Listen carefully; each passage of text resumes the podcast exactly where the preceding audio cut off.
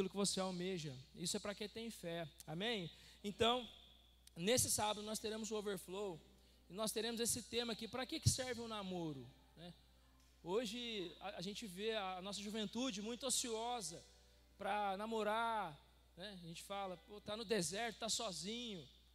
Então, a gente vai trabalhar muito esse tema aqui. Para que, que serve o um namoro? Então, você jovem, que você que tem a 15 a 25, não, vamos falar até 30 anos, até 33 anos, vai a idade de Cristo. Você pode vir participar, que eu tenho certeza que esse tema vai ser muito abençoador para a sua vida. Então, você, se você conhece alguém também da sua família, ou se você tem um sobrinho, mande para ele essa arte, convide ele aqui, que a gente vai estar ministrando sobre esse tema, para que serve o namoro. Então, e nós aqui nessa próxima quarta-feira, nós teremos aqui o pastor Jarbes de Alencar, é um pastor muito conhecido, é um pastor onde tem um apreço muito grande pelo nosso apóstolo. O apóstolo falou dele aqui no último culto, no último culto de domingo, sobre que ele foi ungido pelo pastor, né? O pastor reconheceu ele como pastor e ele através do pastor Jabes foi ele foi projetado, ele foi lançado no ministério e ali o apóstolo ficou conhecido, é, criou algumas conexões com alguns pastores conhecidos no Brasil, então ele vai estar aqui ministrando para nós nas nossas quartas-feiras aqui. Então, se você não estuda, se você não trabalha, vem estar conosco aqui, que eu tenho certeza que ele tem uma palavra de Deus para a nossa vida. E lembrando que na terça-feira nós já iniciamos o, o Enraizados, o fruto do Espírito, já começou na semana passada. Então, se você pode estar presente, vem estar com a gente, que tem palavras de sabedoria, de conhecimento para a sua vida. E lembrando que nós também estamos também na leitura de Salmos. Então, se você ainda você é novo no nosso ministério, nós estamos no Salmo 70, 71 e 72. Se você perdeu as contas, está ali, você que está nos visitando, nós estamos na campanha de salmo, três salmos por semana. Então, se você quiser entrar nesse desafio de fé também, de leitura bíblica, você também está convidado a participar conosco. Amém? Quem entendeu? Vocês entenderam? Separa a sua oferta, separa o seu dízimo. Coloca para mim em 2 Coríntios 9,6. Você vai ter a oportunidade de semear, de ofertar no reino de Deus, se você for dizimar também. E só lembrando você também, que aqui nós temos duas maquininhas desse lado direito e desse lado esquerdo. E também, pode tirar só para colocar o QR Code para eles ali. Nós temos ali, a gente colocou dois QR Code ali. Se você quiser apontar a câmera do seu celular, você pode ir lá, que já, já foi testado, né? Ô Gilson, já foi testado aquilo, né? O Gilson já testou ali, está tudo bem, está tudo funcionando normal. Então, se você quiser apontar ali, o que for melhor para você, tá? O que for melhor para você, você faça com o coração. E o que, que a Bíblia diz? Aquele que semeia pouco, pouco também se fará. O que semeia com fartura, far, é, também colherá fartamente. É aquilo que você pode dar, é aquilo que o seu coração é, pulsa em fazer. A gente fala que o dízimo, ele nos protege e a oferta nos prospera. Deixa eu te falar algo aqui. A oferta é algo ilimitado. O dízimo é o que é o dízimo? É 10% daquilo que você recebe. Isso é bíblico. Isso está na Bíblia, isso não tem negociação quanto a isso. Então, se você quiser fazer no Pix, você também pode fazer. Se você ainda está travado nessa área, eu desafio você a começar a ter experiências com Deus nessa área. Por quê?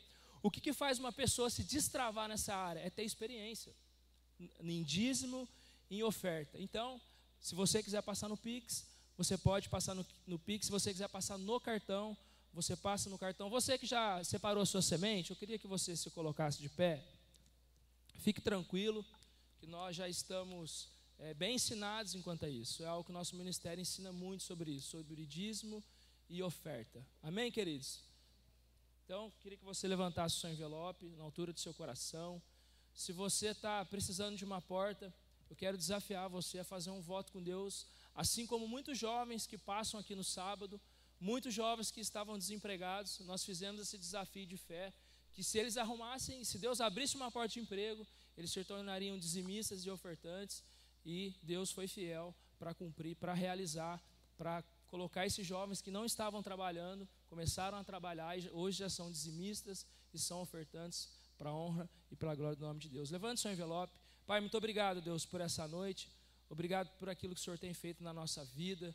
Obrigado pela vida do apóstolo, da pastora Alessandra, Pai. Que o Senhor possa fazer prosperar o nosso ministério, que outras igrejas é, possam ser abertas através da nossa semente, Pai, porque é uma semente que nós estamos plantando no Teu reino, para que o Teu reino cresça, para que o teu reino avance para a honra e para a glória do teu nome. Amém e amém. Sai do seu lugar, traga a sua oferta com alegria.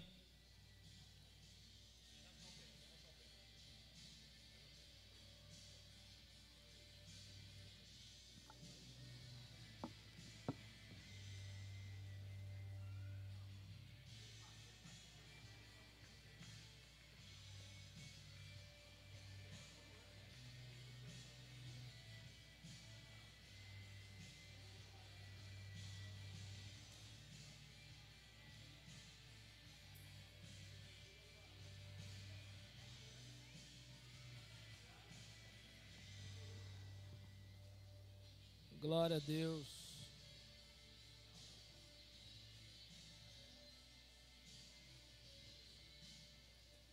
Você pode dar um aplauso a Jesus? Glória a Deus. Pode se assentar. Você que já dizimou, você que já ofertou.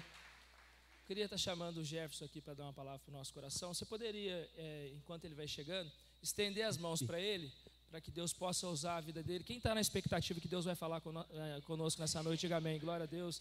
Estenda suas mãos para cá. Pai, obrigado, Deus, por essa noite. Quero colocar a vida do Jefferson, Pai, nas suas mãos. Que nessa noite, Pai, o Jefferson possa ser uma boca do Senhor nessa noite, para que nós possamos sair daqui mais abençoados ainda, em nome de Jesus. Usa a vida dele de uma forma que o Senhor nunca usou, Pai. Isso que eu te peço nessa noite, em nome de Jesus. Se você crê, dá mais um aplauso, Jesus. Amém. Obrigado, Lucas. Paz, irmãos, boa noite. Estamos felizes de mais um domingo estarmos na casa do Senhor de mais um domingo estarmos celebrando a vida, celebrando aquilo que Deus tem nos dado. A você que está na internet, nos vendo, já, já curte esse vídeo, já compartilha esse vídeo, e eu quero pedir para você se inscrever na página da igreja que está logo aí embaixo. Se inscreva, curta e compartilhe esse vídeo para que esse ministério possa chegar a mais lugares. Amém? Dê um aplauso a Jesus, porque Ele é digno de toda a honra, de toda a glória, de todo louvor e de toda adoração. Como ter uma vida abençoada? Como ter uma vida plena em Deus?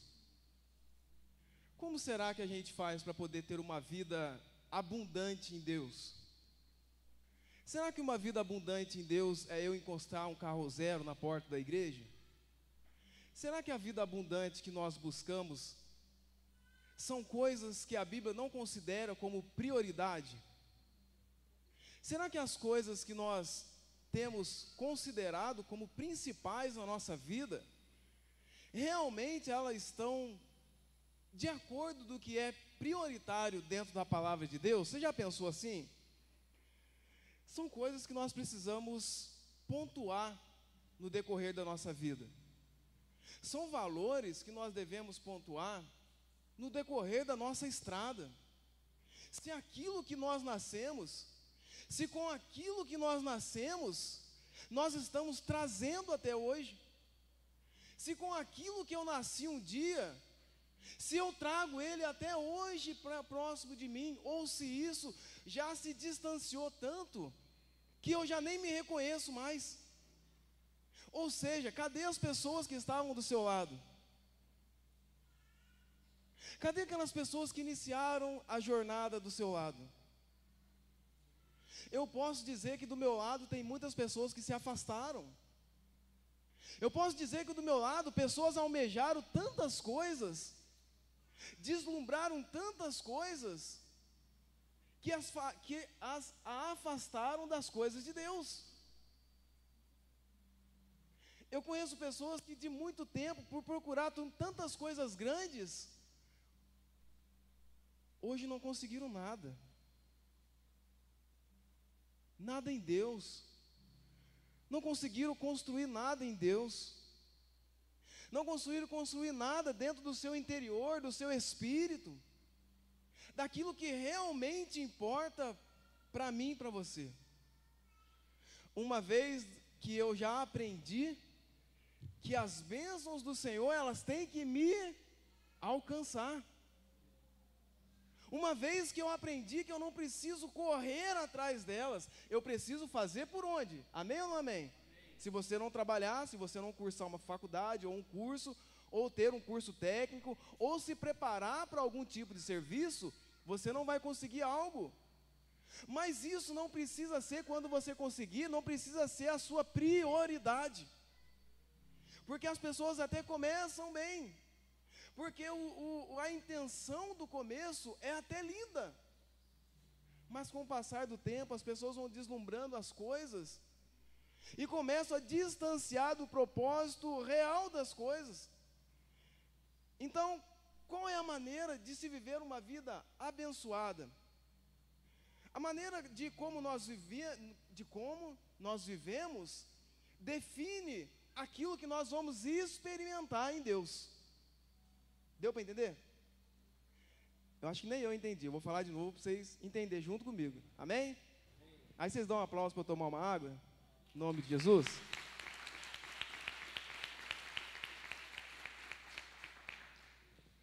A maneira como você vive a vida define o nível de bênção que poderá experimentar ao longo da sua jornada. Que maneira você tem vivido a sua vida? Que maneira você tem chego até a presença de Deus e dito para Deus assim: Deus, está aqui os meus talentos. Deus, está aqui aquilo que o Senhor me deu um dia, ó.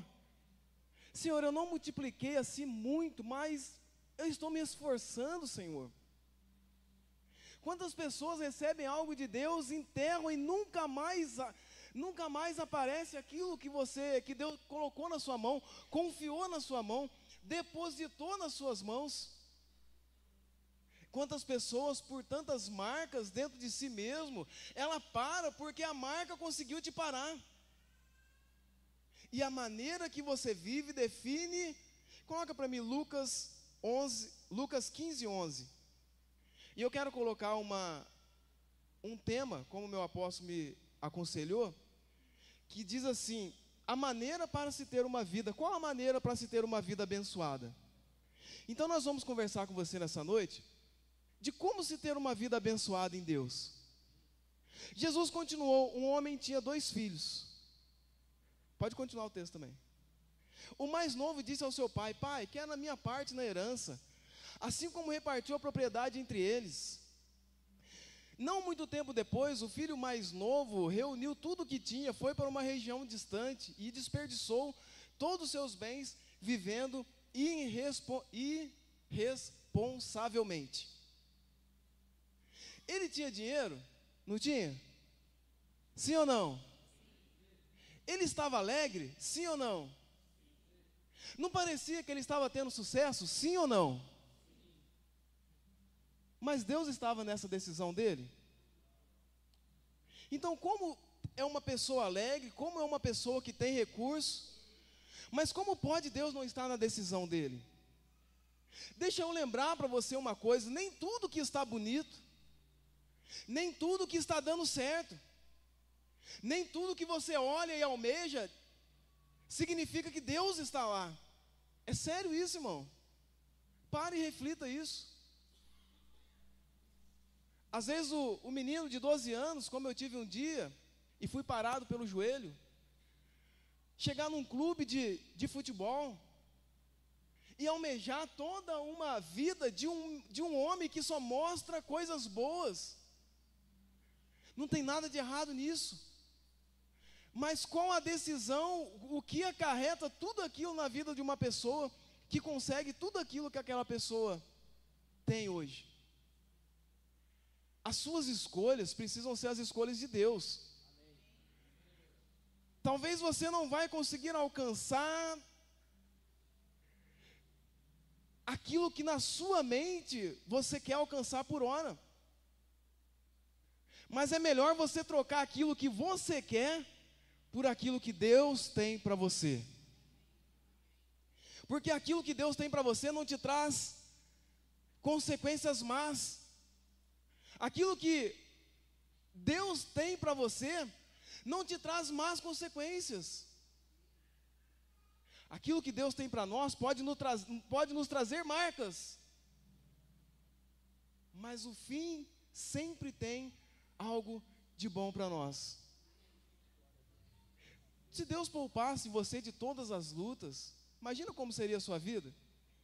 Se Deus poupasse você de todas as dores, se Deus me poupasse o dia que eu estava voltando de uma vigília, alguém bateu no meu carro, e é o carro que eu sempre quis na minha vida. Se Deus te poupasse de todas as dores que você já passou, imagina como que você seria? Uma pessoa mimada, chata, não é? O filho pródigo, ele tinha dinheiro. Ele estava no momento vivendo o auge da vida dele. Ele tinha tudo para ser feliz e estava sendo feliz naquele momento. Mas só Deus não estava na decisão dele. Só que Deus não estava na decisão dele. E quantas das vezes nós queremos as nossas decisões? Nós queremos fazer o que nós queremos, sem querer saber se Deus está nas nossas decisões ou não.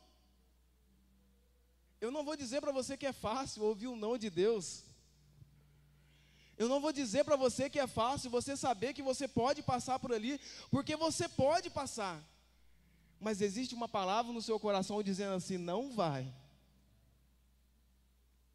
Só que como não isso está te chamando e você pode chegar até lá. Só que a voz de Deus para você é não vá. Não é fácil, mas não é impossível ouvir a voz de Deus. Não é fácil, mas não é impossível obedecer a voz de Deus. E quantas pessoas têm, têm pago um alto preço, têm sofrido muitas das vezes na família por decisões pessoais que eles tomam que traz um prejuízo na família. Pessoas que poderiam poupar o filho, a filha, poupar a família de decisões. Mas são famílias que são marcadas por gerações, e isso eu digo porque eu conversei com alguém essa semana de uma marca de uma geração que passou para outra e que ninguém se perdoa e que ninguém torce, que ninguém dá o braço a torcer e a família sofre até hoje. Por uma decisão que Deus não estava. Por uma decisão que era até bonita, que era até convidativa, mas que Deus não estava nessa decisão.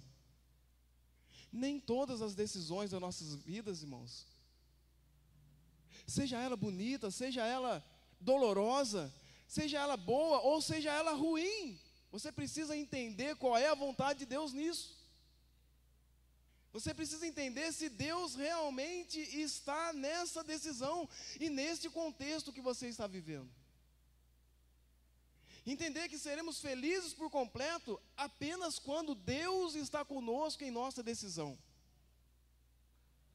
Você só terá felicidade verdadeira e viverá uma vida de abundância em Deus se as suas decisões forem as decisões de Deus. E muitas das vezes as decisões de Deus na vida da gente dói, irmão. Dói. Quando Deus fala para você assim, eu vou te dar, mas espera um pouco. Você já ouviu isso? Meu Deus, irmão, como é difícil. Você fala, Deus, mas está ali. Aí Deus fala, espera. Aí você fala para Deus, mas está ali, Senhor. Aí Deus fala para você, espera um pouco. Você fala, Deus, mas se acontecer, vai, vai, melhor, vai ser melhor. Deus fala para você, espera um pouco. Talvez Deus está falando para você nessa noite, espera um pouco. Espere um pouco. Ter Deus em nossa vida não significa ter uma vida sem lutas. Ter Deus dentro de nós não, não significa uma vida isenta de dificuldade. Ter Deus junto conosco não significa uma vida sem desafios. Ter Deus conosco significa que nós vamos ter lutas, dificuldades e desafios, mas que nenhum desses momentos nós passaríamos sozinho. Porque a palavra diz: passarão os céus e a terra, mas as minhas palavras não hão de passar. E a palavra dele diz que ele estaria conosco todos os dias das nossas vidas. Todos os dias Deus estaria conosco, nenhum só dia você está sozinho, seja ele escuro, seja ele de alegria ou de infelicidade, Deus está com você em todos os momentos. Aleluias! Dê um aplauso a Jesus. Aleluias!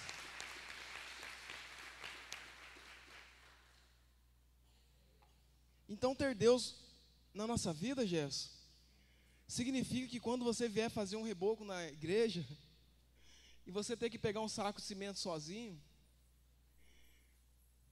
e aí te dá um mau jeito na coluna, que já faz quatro dias. Ué, mas você está trabalhando para Deus, não era para estar tá tudo certo? Aí o diabo fala assim, bobão, né? Bobão lá, ó. Quantas vezes nós já ouvimos isso? Faz isso não.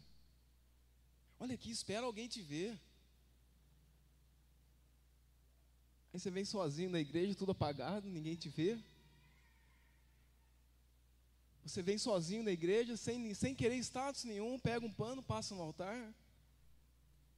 Você vem sozinho na igreja numa sexta-feira à noite, como eu, já, como eu vejo alguns dos irmãos fazer, passar um pano nas cadeiras, para que domingo seja uma cadeira limpa para você sentar. Ficou, ficou ruim, né, irmão? Vamos pular de assunto, né? Vou aprender com o meu apóstolo. Vamos pular o assunto. Jesus, ele sempre, nunca, nunca mentiu para nós. Ele nos diz em João 16 que no mundo nós teríamos aflições. Ele nunca mentiu para mim e para você. Talvez mentiram para você dizendo que se você vier para o Evangelho, agora você vai ficar rico. Que se você vier para o Evangelho, você vai viver uma vida de felicidades. Mentiram para você. Eu, graças a Deus, nunca ouvi isso. Vim para o Evangelho consciente de que o Evangelho é: tome a sua cruz e siga-me. O Evangelho sem cruz não é Evangelho. Mentiram para você. O Evangelho de Cristo que não tem cruz não é Evangelho, é qualquer outra coisa, mas não é Evangelho. O Evangelho de, de Cristo, ele tem momentos de sofrimento. O Evangelho de Cristo tem momentos de dor. Ainda que você olhe e fale, Senhor, mas por que, que eu passei por isso? Você não entende na hora. Mas talvez amanhã alguém, sem nem falar para você, vai falar assim: Eu não posso parar. Eu não posso parar. Porque tem alguém na igreja sentado na primeira cadeira que teve uma luta maior que a minha.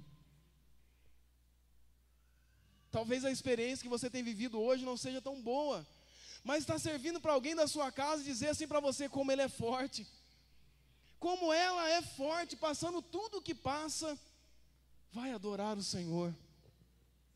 Então tem situações na nossa vida que nós precisamos acreditar nesse versículo que no mundo nós teríamos aflições. Então o fato de agora nós estarmos com Jesus e de ele ter vencido as aflições do mundo, isso significa que nós também somos isentos dessas aflições? Isso significa que se Cristo venceu as aflições do mundo, nós somos vencedores? Eu já ouvi muita gente falar isso. Nós somos mais do que vencedores em Cristo. Nós somos mais do que vencedores em Cristo. Mas se prepare, irmão. Tem batalhas que você vai perder. Eu achei que eu nunca ia falar isso porque eu fui ensinado ao contrário. Mas eu aprendi aqui que tem batalhas na nossa vida que nós perdemos para o mundo. Mas diante de Deus nós estamos de pé. Para o mundo nós estamos prostrados e às vezes chorando por um resultado ruim. Mas perante Deus você está amadurecido e está sendo fortalecido para uma luta que você já venceu no seu espiritual. E quando você vence espiritualmente, significa que você está maduro para você passar de fase. Quem é professor aí? Professor de escola secular? A Melina? A, a Fernanda? Quem mais? Quem quer ser professor aqui? Levanta sua mão. Quem está no, no, no colégio e quer ser professora? Quem está lutando por uma profissão, uma profissão na faculdade? Fica de pé quem está fazendo uma faculdade e está visando uma profissão. Quem agora quer fazer uma faculdade, quero fazer uma faculdade e não tenho condição. Quero fazer uma faculdade, mas não sei o que vou fazer, Jéssica. Eu ainda não sei o que eu vou fazer. Fica de pé, nome de Jesus. A igreja precisa ser despertada para isso.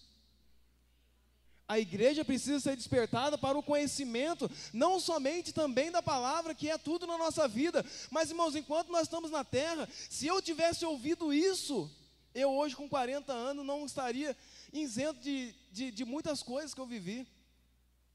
Põe a mão no seu coração, Pai, no nome de Jesus, tem pessoas aqui, Deus, com desejo, ó Pai querido, de fazer uma faculdade e não sabe como começar.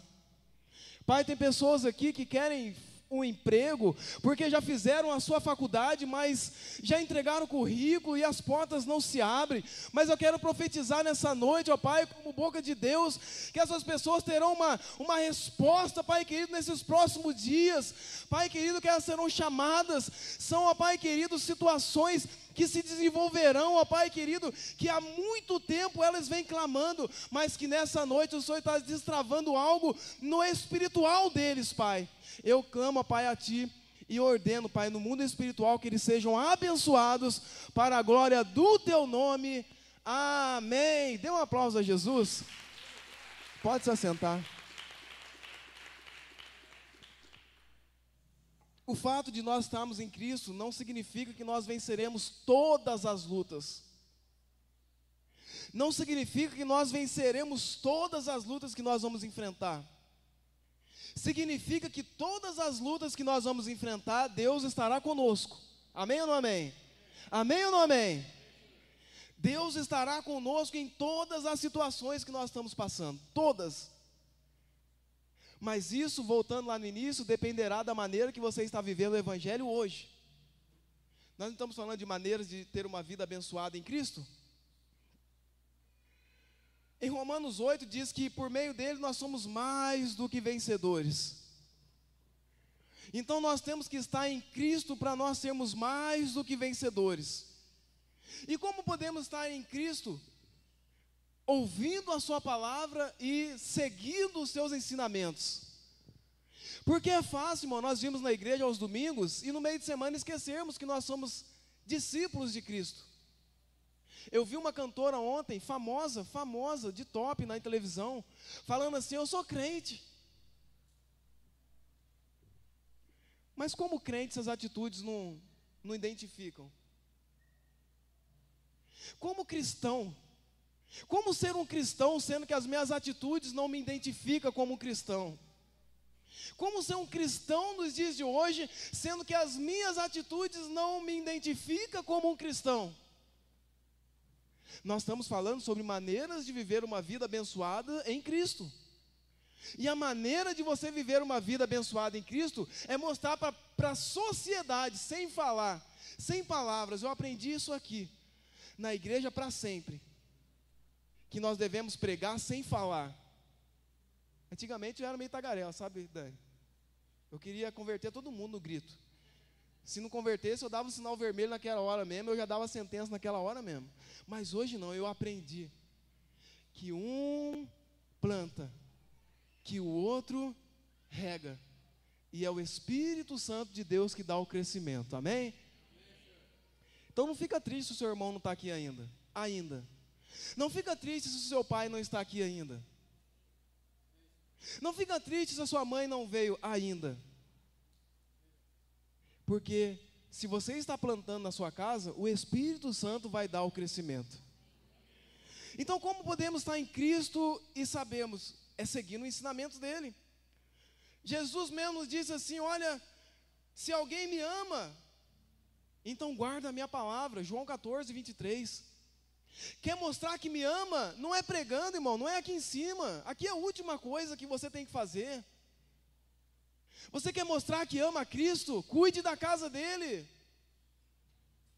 Você quer mostrar que ama Cristo? Cuide da obra do Senhor, não deixe a obra do Senhor perecer, irmão. Não enterre o seu talento. Não diga que você não pode fazer nada. Não diga que você é um membro apenas de domingo. Eu creio que o coração do apóstolo é de ter uma igreja 100% voluntária. Nós precisamos amanhã fazer uma reunião e ter uma igreja 100% voluntária. Uma igreja que todo mundo serve, não é vir ser servido por um Cristo nos domingos, mas sim vir servir uma igreja que tem sede e tem fome de Cristo no domingo. Você precisa ter essa chama dentro do seu coração de fazer algo para Deus. Então diz, fala assim: você quer mostrar que me ama? Então guarda a minha palavra. Guarda a minha palavra.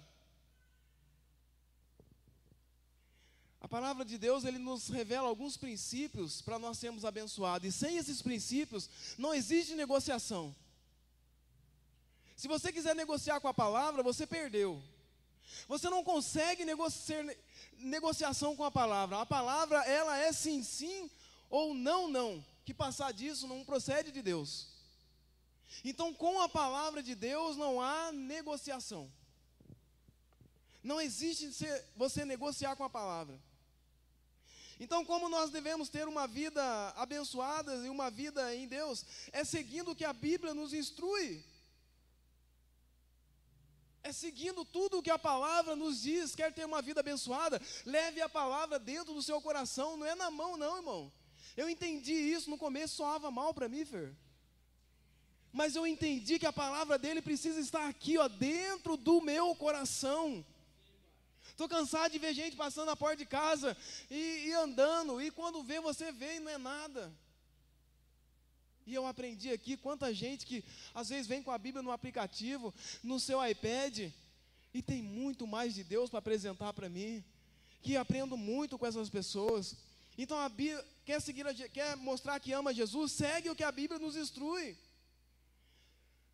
Se você começar a, a, a, guardar as palavras da Bíblia, se você começar a ter os ensinamentos de Cristo no seu coração, você passará a ver aquilo que está acontecendo na sua vida de outra forma.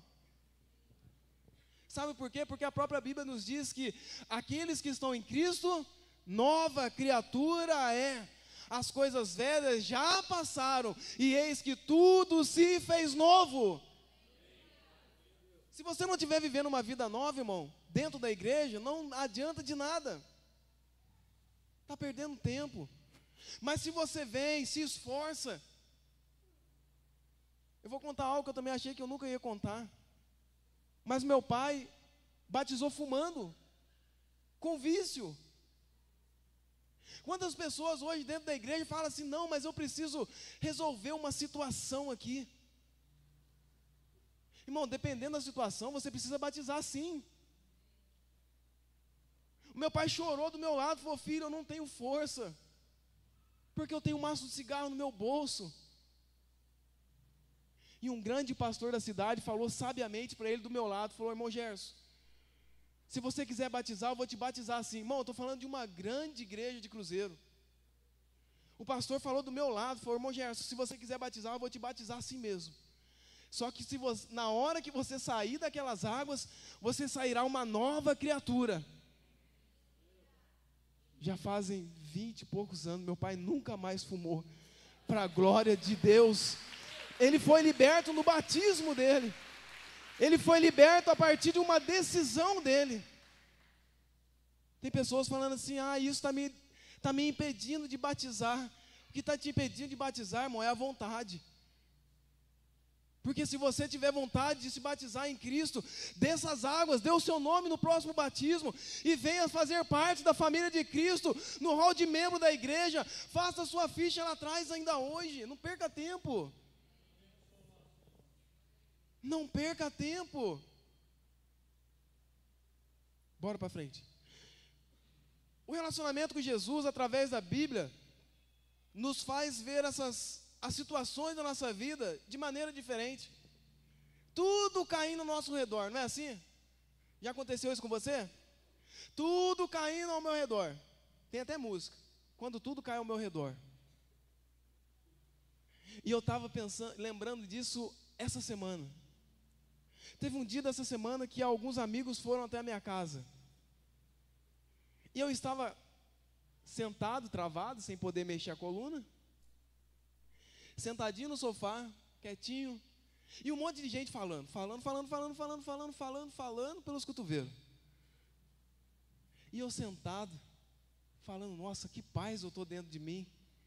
uma dor danada, mas que paz que eu estou dentro de mim. Que paz, Senhor, obrigado por essa paz. Obrigado, porque há 20 anos atrás a minha casa, essa hora, estava uma baderna. A minha casa, uma hora dessa, era só bebida. Mas Cristo entrou no meu lar, mudou a minha vida, transformou a minha vida, me deu uma família, e hoje nós vivemos limpos, livres do pecado, para a glória do Senhor Jesus. Que você está esperando para batizar em Cristo? O que você está esperando para dar o seu nome no hall de membro da sua igreja? O que, que caracteriza para você uma vida abençoada em Cristo? O que, que caracteriza para você uma vida abençoada em Cristo? É pregar no altar, irmão? Uma vida abençoada para você é estar aqui em cima, irmão? Uma vida abençoada para você é tocar um instrumento, irmão? Uma vida abençoada em Cristo é você levantar a mão para Cristo e falar assim: Eu te aceito como o único e suficiente Salvador da minha vida, e eu não reconheço um outro Deus além de Ti, que trabalha para mim dia e noite, por mim, dia e noite. Ainda quando eu estou temeroso, ainda quando eu estou com dúvida, Ele trabalha por mim. Quando eu estou com dor, sentado no sofá, todo mundo conversando, Ele trabalha por mim. Deus trabalha por nós. Deus trabalha por você. Diga para o seu irmão: Deus trabalha por você. Jesus está trabalhando por você. Jesus está trabalhando por você. O que, que caracteriza então uma vida, uma vida abençoada em Deus? Segundo a palavra de Deus, existem algumas características que a Bíblia nos aponta de uma vida abençoada nele. Não é uma vida abençoada na terra, é uma vida abençoada na terra, mas espiritualmente, porque nós somos seres terrestres, mas nós temos uma natureza divina, amém? Nós estamos plantados na terra enquanto andamos aqui, mas nós também somos espiritualmente plantados no céu, e é para lá que nós vamos voltar, amém ou não amém? Bíblia. Então, uma vida abençoada por Deus, o que, que caracteriza? Não é aquilo que você possui, não é aquilo que você tem, não é aquilo que, que os seus amigos têm. Uma vida abençoada no Senhor não é aquilo que você tem, não é possuir bens, isso é também. E eu aprendi aqui também que eu preciso buscar essas coisas, mas isso é também, não é tudo. Porque como você explica para mim aquelas senhorinhas que eu visitava lá no alto da serra, sem nada dentro de casa, comendo daquilo que ela planta. E você chega na casa da mulher, a mulher tem uma alegria no coração. Você chega na casa da mulher, a mulher está tudo suja de mato, que, que, que roçou o dia inteiro. E, você, e nós chegávamos para o culto da noite, e ela toda suja, indo em volta de uns fogão de lenha, mas a mulher alegre em Cristo. E eu no começo da minha conversão, e ela falava assim: meu filho está preso, mas eu estou aqui alegre, abrindo a, minha por a porta da casa, da minha casa, para podermos fazer um culto e nos alegrarmos no Senhor. Então eu aprendi cedo que não é o que eu tenho que define aquilo que está dentro de mim, irmão é o que eu tenho também, mas não é tudo. Isso é um sinal, mas não é tudo. A nossa vida abençoada é marcada por relacionamento com Deus. Diga para o seu irmão: relacionamento com Deus. Você quer ver uma vida de alguém abençoado? Não olhe para o que ele tem, olha como ele vive. Olha como ele trata os seus amigos. Olha como ele trata a sua mãe. Olha como ele trata a sua família. Para mim, isso é ser uma, uma benção. É você chegar de bicicleta na porta da igreja. É você chegar de carro 2023 na porta da igreja. Mas não perder a sua essência em Cristo Não deixar que isso suba a sua cabeça a ponto de você nem olhar para o lado mais. Não existe isso? Na Para Sempre de Cruzeiro, em nenhuma das nossas igrejas existe, né? Só nas outras. Mas isso existe no coração de muitas pessoas. Um coração que um pouco que tem já não olha mais para ninguém. E eu não estou pregando para você viver uma vida que não tem nada, não, porque eu aprendi aqui que isso também não é de Deus. Porque eu viver uma vida em Cristo e não ter nada, o que, que eu vou apresentar para as pessoas? Agora, eu posso dizer que um dia eu precisei de ajuda, e a igreja de Cristo me ajudou. Mas hoje eu também fico alegre de quando alguém vem até mim, eu falo, eu vou te ajudar. Porque eu aprendi que a igreja de Cristo, que sou eu, também pode te ajudar. Tem condições de te ajudar. Romanos 12, 2 diz que não vivam como vivem as pessoas desse mundo, mas deixe que Deus transforme por meio de uma completa mudança da mente de vocês. Não se amolde pelo padrão desse mundo, mas transforme-se pela renovação da sua mente, para que seja capaz de experimentar e, pro, e comprovar a boa, agradável e perfeita vontade de Deus. Mas nós que temos uma mente transformada, agora em Cristo, devemos seguir firmemente. Mentindo? Não. Roubando? Não enganando? Não. Sendo duas pessoas? Não. Olhando firmemente para o Autor e Consumador da nossa fé. Só assim você consegue ter uma vida abençoada em Cristo. Porque se você olhar do lado e ver parâmetros do seu lado, você não vai conseguir ter uma vida abençoada, irmão. Tem gente que vai precisar parar de olhar um pouco no celular. Você sabia que isso causa tem causado, não estou dizendo que causa, eu estou dizendo que tem causado várias das situações depressivas do ser humano. Porque você olha tanto no celular e você quer tanto as coisas que você vê lá que você não quer mais a sua vida. Você olha para o seu cabelo, para quem tem cabelo, né? Eu não tenho, graças a Deus, então eu não vou me enquadrar nesse, nesse contexto. Mas tem gente que olha para o cabelo da pessoa na internet e fala: Eu queria ter aquele cabelo, eu não queria ter o meu cabelo. Eu queria ter aquela cor, eu não queria ter a minha cor. Eu queria ter aquele carro, eu não queria ter o meu carro. E aí você entra nessa bola de neve de comparação. Eu queria ter aquele relacionamento, não esse relacionamento que eu estou tendo. Aí você entra numa uma bola de neve de comparação e esquece de viver a sua vida. E esquece que lá eles só mostram as coisas bonitas. Mas nós temos uma mente transformada, nós não vamos olhar para isso, nós vamos olhar para Cristo, que Ele é o autor e consumador da nossa fé. Amém ou não amém? Sabendo que todas as atitudes que definirão a nossa relação com Deus é essa, os nossos valores internos é os nossos valores aqui de dentro, não é nada externo, não é nada do que vemos, não é nada do que curtimos, mas é aquilo que nós vemos interiormente em nós. Valores que não podem ser perdidos. Então nós podemos buscar na palavra, sim, princípios para nós vivermos uma vida abençoada em Cristo. E aqui eu quero trazer quatro princípios para você. O primeiro princípio que eu destaco, dentre tantos de outra pessoa que poderia estar ministrando, iria falar, um deles é o temor do Senhor. Diga para o seu irmão: temor do Senhor.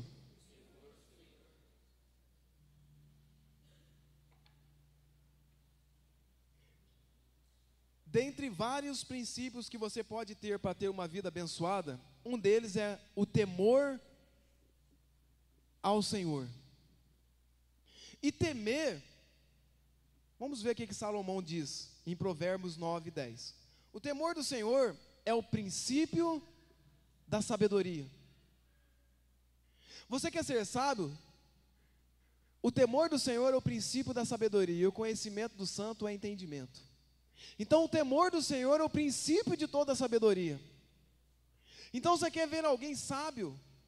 É aquela pessoa que teme ao Senhor. Você quer ver alguém sábio? É uma pessoa que teme o Senhor a todos os dias da vida dele. É temer ao Senhor em todos os momentos. Jefferson, mas o que, que significa temer ao Senhor? Eu achei por muito tempo, paz os irmãos, que temor era medo.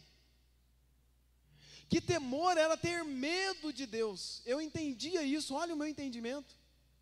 Olha aquilo que plantaram na minha mente, que o temor era ter medo de Cristo, o temor era ter medo do que Ele podia fazer por mim, comigo. Ah, agora você pecou, então você vai sofrer isso.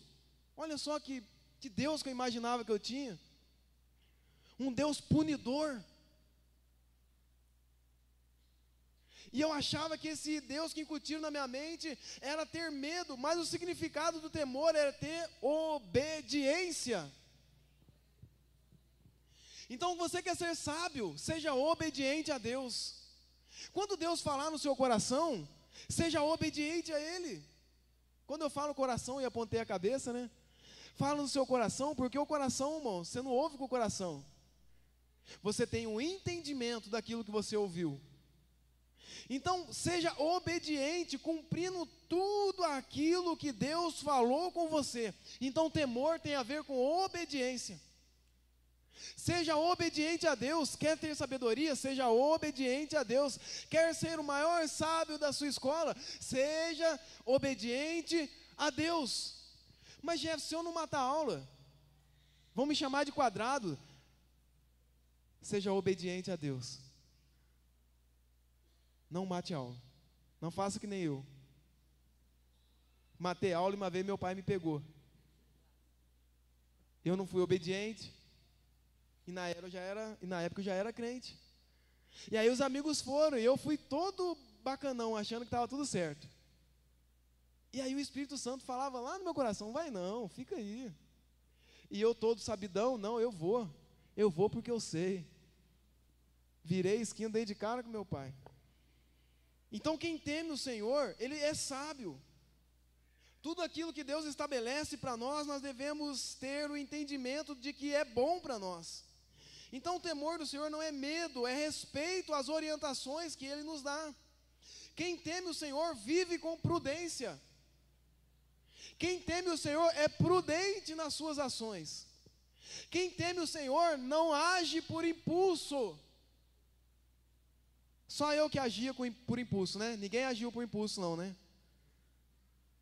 Quantas falhas você já cometeu agindo por impulso? Agindo por momento? Não é assim mesmo. Eu vou fazer assim. Não, eu vou fazer assim mesmo.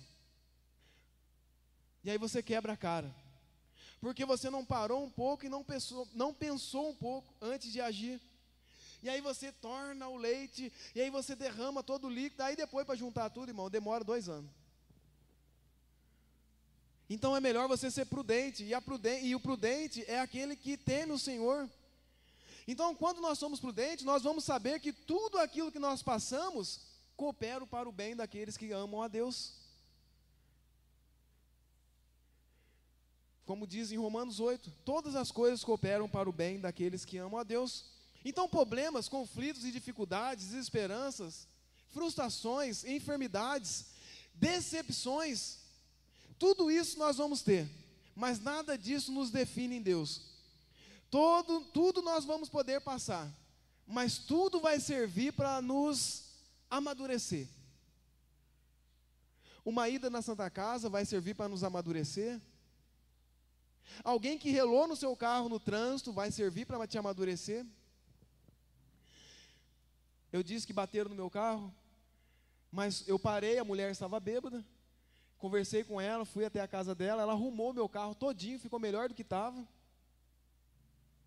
E eu falei para ela, eu quero te convidar para ir na minha igreja.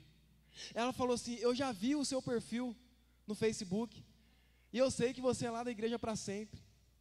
E eu sou desviado da igreja para sempre." Eu falei: "Então você está convidada aí na igreja para sempre." Vá na igreja para sempre. Talvez Deus permitiu que você encostasse no meu carro, só para você ouvir que ainda dá tempo para você voltar para Jesus. Não precisou de três minutos de conversa para a mulher chorar, dizendo que precisava voltar para Cristo. todas as coisas cooperam para o bem daqueles que amam a Deus. Todas as coisas cooperam para o bem daqueles que amam a Deus. Aí você está todo reclamão, você está todo bicudo com aquilo que está acontecendo na sua vida, e você não para para escutar a voz de Deus, o que, que Deus está querendo te ensinar no meio de tudo isso. Todas as vezes que nós enfrentamos coisas que está fora do nosso controle, é porque Deus está querendo nos ensinar no meio dessa situação. Então seja prudente, não haja sem, sem, sem pensar. Não haja sem querer saber aquilo que Deus tem para você no meio dessa situação. O temor do Senhor nos faz cumprir princípios bíblicos para nós termos uma vida abençoada em Cristo. Segundo princípio que eu não posso pular para poder fazer você viver uma vida em Cristo abençoada. Você precisa viver uma vida com espírito humilde. Eu aprendi aqui, irmão, que não é eu não ter nada, e também não é eu ter tudo, que significa que eu sou humilde. Deu para entender? Antigamente eu achava que o humilde era aquele que chegava na igreja sem nada. Aí eu olhava para ele e definia ele como humilde. Mas eu aprendi aqui que o humilde é aquele que tem coisas, mas é aquele que serve a todo mundo. Humilde é aquele que tem posses, que tem condições, mas é o primeiro a servir as pessoas. Ser humilde, ter um espírito humilde, é a mesma coisa que você considerar: opa, hoje eu não tenho, hoje eu estou sendo servido, mas eu quero crer que amanhã eu vou ter para servir. Amém ou não amém? Eu estou sendo servido hoje, mas eu creio que eu vou ter para servir. Não são as circunstâncias que nós estamos vivendo que nos faz mais humildes ou menos humildes. Tem aqueles que têm tanto, irmão, eu conheço, e eu conheço essa pessoa, que tem tanto, que poderia viver sem olhar para lado nenhum, mas é o que mais estende a mão para abençoar o reino de Deus. E não existe aquele mais pobre, ou aquele que tem a, a, situação mais humilde, que não possa vir ofertar no altar do Senhor. E eu estou dizendo oferta, oferta no momento da oferta. Sabe por que muitas vidas não se destravam dentro da igreja? Porque elas não entendem e não querem compreender o princípio da oferta e do dízimo. Elas não querem compreender que quando você traz algo no altar, é, não é pra, só para manutenção da casa do Senhor, é para manutenção da sua casa. Tem jovens que preferem gastar 30, 40, 50 reais no carrinho de lanche e não pensa na casa do Senhor. Tem gente que prefere gastar 100 reais, irmãos, num restaurante, mas não pensa assim: pera, eu vou na igreja domingo, eu vou levar uma quantia na igreja domingo.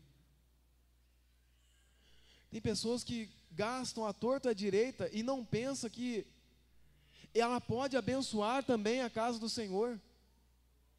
Tem aqueles também que não tem nada, mas aí fala assim: nossa, mas e se eu levar isso daqui vai fazer falta para mim? Irmão, você serve um Deus que é dono do ouro e da prata. E que quando eu estava lá em casa, sozinho, sem ninguém saber que eu e minha esposa estávamos passando por dificuldade, esse mesmo Deus foi, esse mesmo Deus foi capaz de mandar alguém bater na porta da minha casa e disse assim: Deus me mandou para trazer isso para você. Você põe limite naquilo que Deus pode fazer por você. Não há aquele uma pessoa rica o bastante que não possa trazer algo no altar para o Senhor, também não pode, ah, não tem aquela pessoa humilde o bastante, também que não tem nada para trazer, irmão. A oferta é uma decisão sua. E ela precisa ser observada sim. Muitos cristãos não têm vivido uma vida abençoada nos dias de hoje, porque não têm olhado para a parte do culto que chama dízimos e oferta. Você precisa ter mais carinho e atenção com a casa do Senhor quando se diz dízimos e oferta. É difícil, né, ouvir isso, né? Mas você precisa ouvir isso daqui. Você precisa ouvir esses princípios daqui. Uma vida abençoada no Senhor não significa um carro zero na porta, porque isso nós tem de monte, irmão. Uma vida abençoada é você trazer um envelope com aquilo que você pode, não é loucura que eu estou dizendo, é aquilo que você pode. E eu estou dizendo aqui para uma igreja de voluntários, eu estou dizendo aqui para uma igreja de líderes, estou dizendo aqui para uma igreja de coordenadores.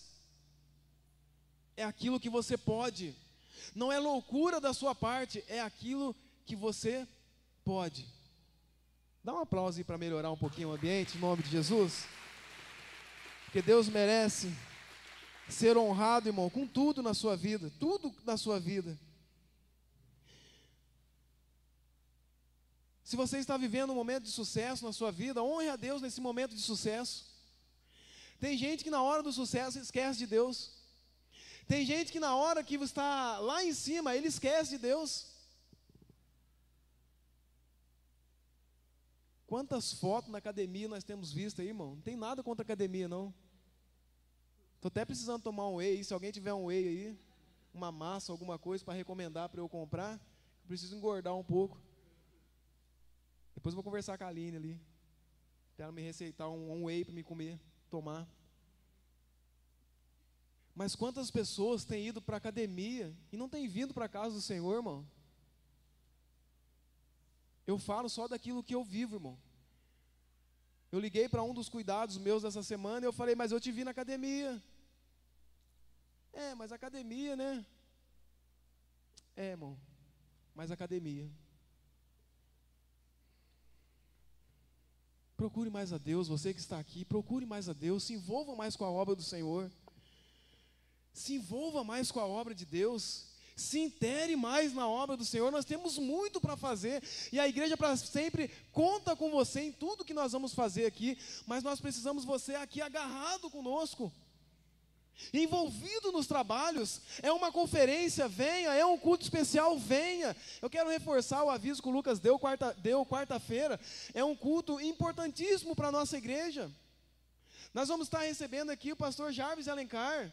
E eu quero reforçar o aviso que o Lucas transmitiu para a igreja muito bem. Eu quero convidar você que está aqui hoje, que não vem quarta-feira, venha quarta-feira prestigiar.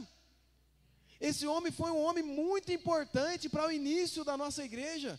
Foi um daqueles que foi sermão na vida do apóstolo, porque eu aprendi a semana passada que sermão é apontar. Esse homem foi um daqueles que iniciaram o chamado do nosso apóstolo para que nós estivéssemos aqui hoje, é, dando continuidade no nosso chamado.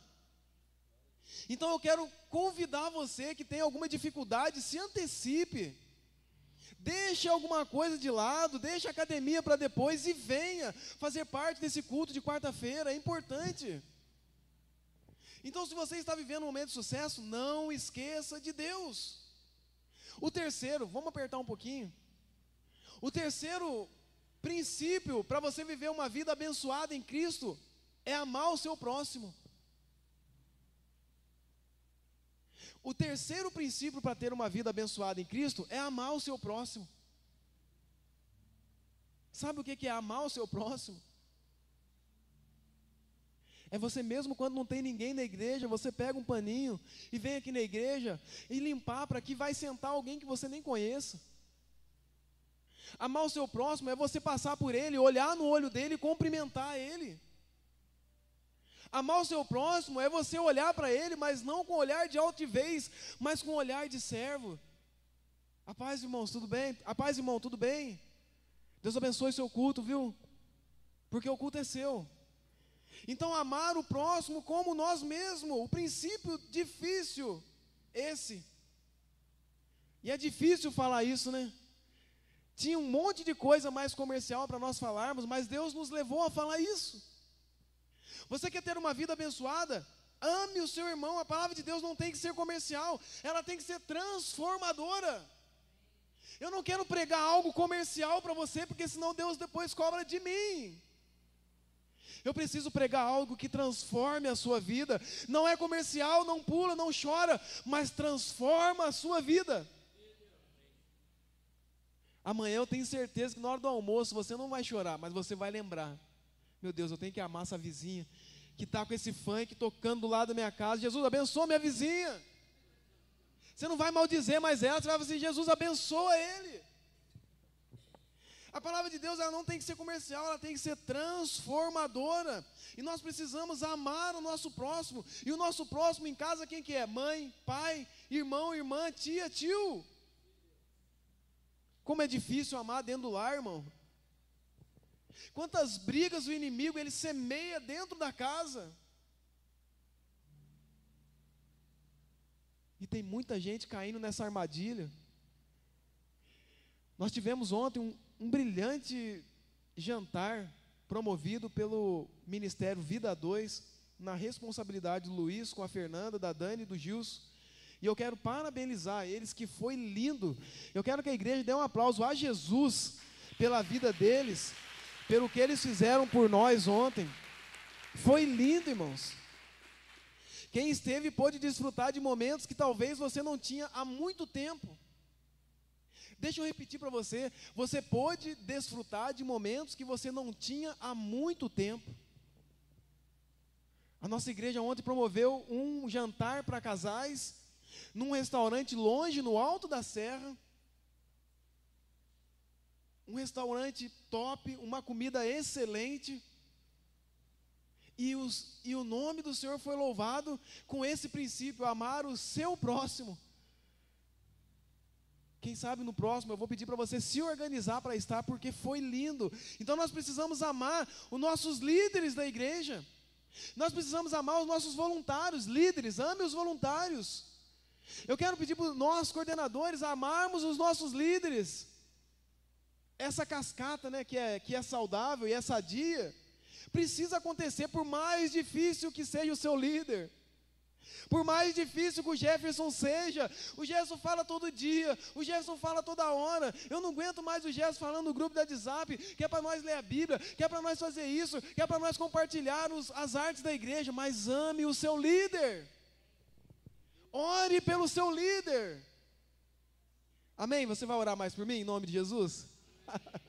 a Mel levantou a mão lá que eu vi. Ó. Então, ter uma vida abençoada em Deus, irmãos, é amar o seu próximo como você mesmo, ter consideração por ele, é colocar no lugar dele por aquilo que ele tem vivido, é ter uma atitude correta em relação a ele, não é pré-julgar o seu irmão. Quantas vezes nós julgamos? Quantas vezes nós julgamos o nosso irmão? Quantas das vezes nós somos juízes dos nossos irmãos? Quantas das vezes nós tomamos o lugar de Deus e falamos assim: não, agora eu sou o juiz, e essa pessoa aí não pode fazer nada na igreja. Você não é juiz de nada. Você não é juiz de nada. Nós somos julgados por Ele todos os dias, mas por Ele, não por nós. Só Ele pode olhar e contemplar o que tem dentro do meu coração. Irmão, eu posso, você pode fazer de tudo, mas Deus conhece o seu coração nesses, nesses, nesses pouco tempo que nós estamos liderando um ministério, nós vemos e nós sabemos até onde essa pessoa pode ir. E, eu, e nós sabemos até onde essa pessoa também pode chegar. Mas nós sabemos também que algumas pessoas podem dar um pouco mais e não estão dando. E quando nós falamos, vai, faz, você pode. Isso é saudável. Isso é você amar, colocar a pessoa para frente, mostrar para ela que ela pode fazer um pouco mais. Tem gente que tem perdido a bênção, irmão, porque tem tratado as pessoas com desigualdade. Tem tratado as pessoas com desigualdade. E a Bíblia nos fala que se você diz amar a, a Deus e não ama o seu irmão, você está mentindo. Porque como que você diz amar a Deus que você não vê e o seu irmão que você vê? 1 João 4. Então, se você fala que ama a Deus e você não vê Deus, você está mentindo. Você precisa amar o seu irmão. Amarás o teu Deus de todo o coração. Aí você ama o seu irmão. Aí você ama o seu próximo.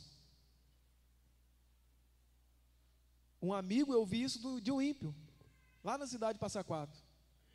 Ele falou, Gerson, eu saí para lá de fora, para fazer algo. E eu estava com dois cachorro-quentes na mão da festa. E passou uma mãe e um menino na estrada da minha casa. E eu moro lá no alto, Jefferson. E lá não passa ninguém, mas passou essa mulher, esse menino naquela hora. Eu fiquei com medo, talvez eu ia entrar. Mas algo me impulsionou a ficar no lugar e aquela mulher falou assim: Olha, você não pode me dar esse pão? Ele deu o pão para ela e para ele. E ele entrou com medo. Passou alguns dias, ele foi até mais adiante, perguntou para a vizinha: Olha, alguém veio visitar vocês? Ela falou: Não, ninguém veio visitar nós. Aquele menino contou aquilo sem nenhuma pretensão. Mas eu montando a minha peça, quando ele contava aquilo, eu já sabia que era Deus testando para ver até quando nós podemos abençoar a vida de alguém. Se você está olhando quem tem e quem não tem para abençoar a vida de alguém, você está perdendo o seu tempo. Se você abençoar só aquele que tem condição, você está errado. Mas se você também não abençoar o irmão porque ele tem condição, você também está errado. Então você precisa abençoar a todos e em todo o tempo. Não é abençoar com valor, não, irmão. É abençoar tratando bem. É trazendo a pessoa para perto de você. É dando uma oportunidade para ela. É falando com ela. É trazendo ela para você. Vou pedir para o Ministério do Louvor subir. Aí você vai conseguir trazer a essência de Deus e viver uma vida abençoada em Cristo. Amém ou não amém? Dê um aplauso a Jesus só para me beber uma água.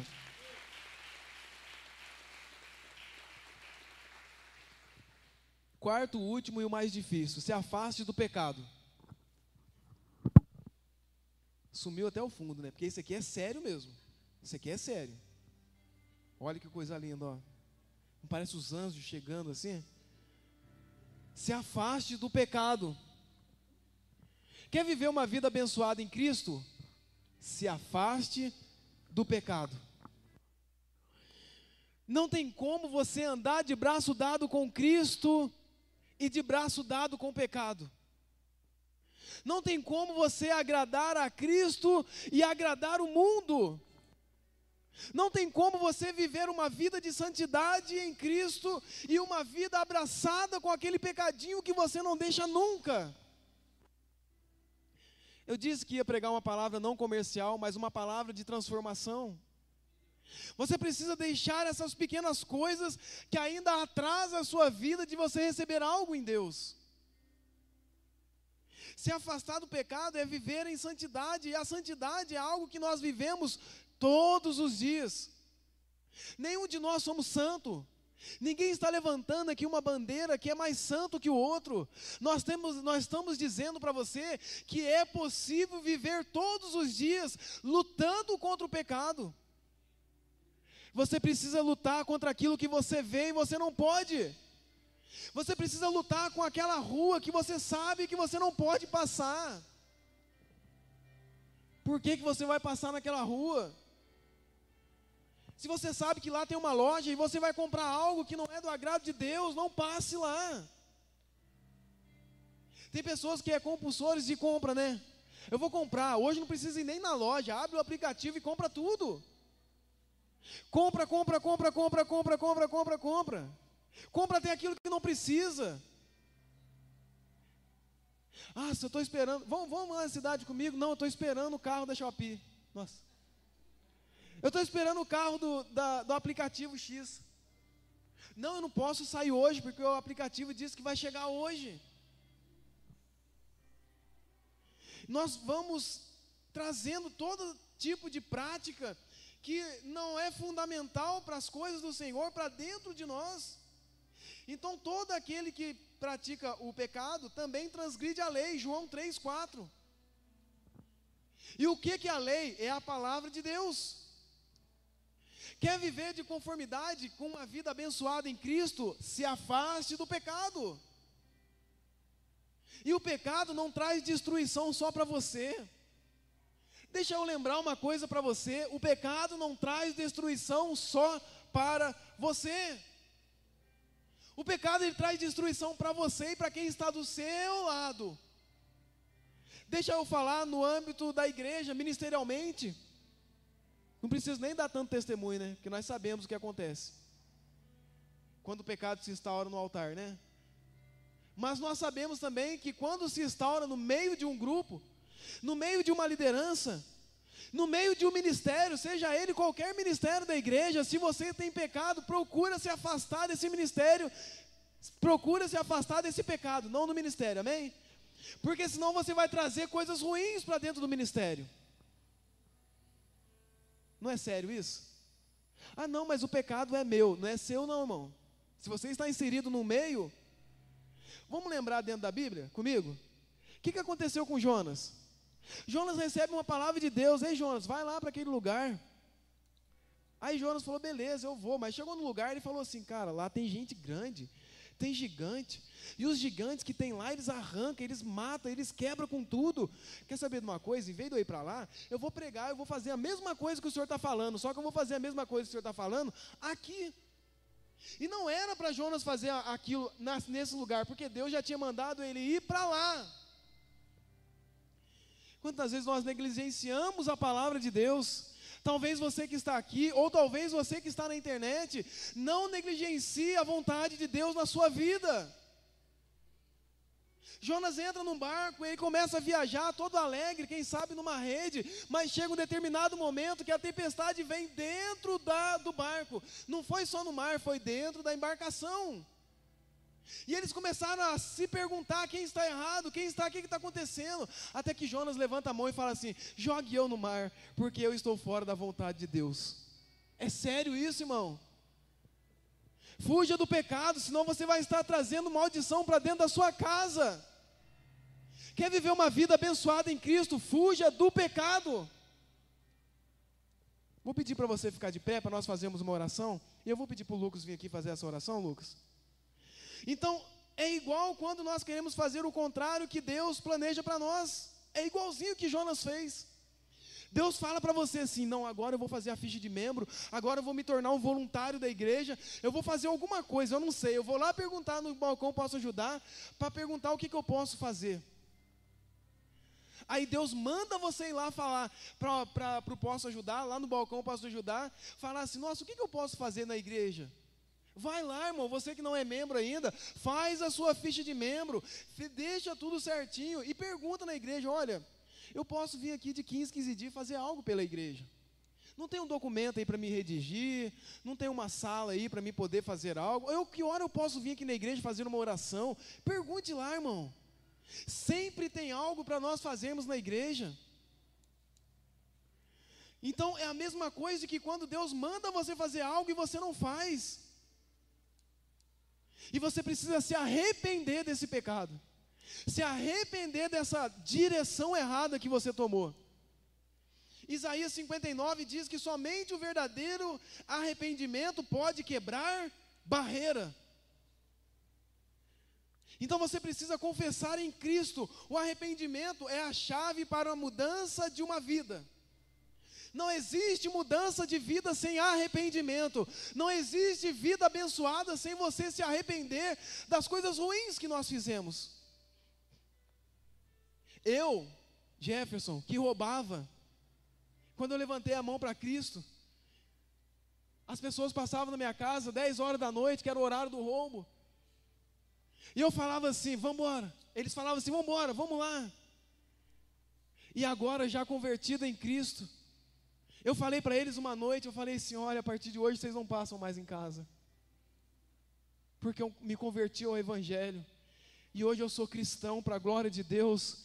E eu não posso mais roubar, porque Cristo transformou a minha vida. As coisas velhas já passaram. E Deus entrou na minha vida e fez tudo novo. Você precisa ter esse Deus que salva a sua vida, que transforma a sua vida. O arrependimento é um grande passo que você dá na sua vida. O arrependimento é um grande passo que você dá na vida, mas só você pode dar esse passo. Eu não posso me arrepender por você. Ah, se eu pudesse. Ah, se eu pudesse arrepender por muita gente que chega até mim chorando, dizendo: Jefferson, Ora por mim, porque eu não tenho mais força. Ora por mim, porque eu tomei uma direção e eu já estou muito longe do que eu estava. Mas eu quero dizer para você aqui nessa noite: enquanto há vida, há esperança. E enquanto você está de pé, Deus pode fazer algo por você. E pode fazer algo dentro da sua casa. O arrependimento é um passo que só você pode dar. O arrependimento, ele te aproxima de Cristo.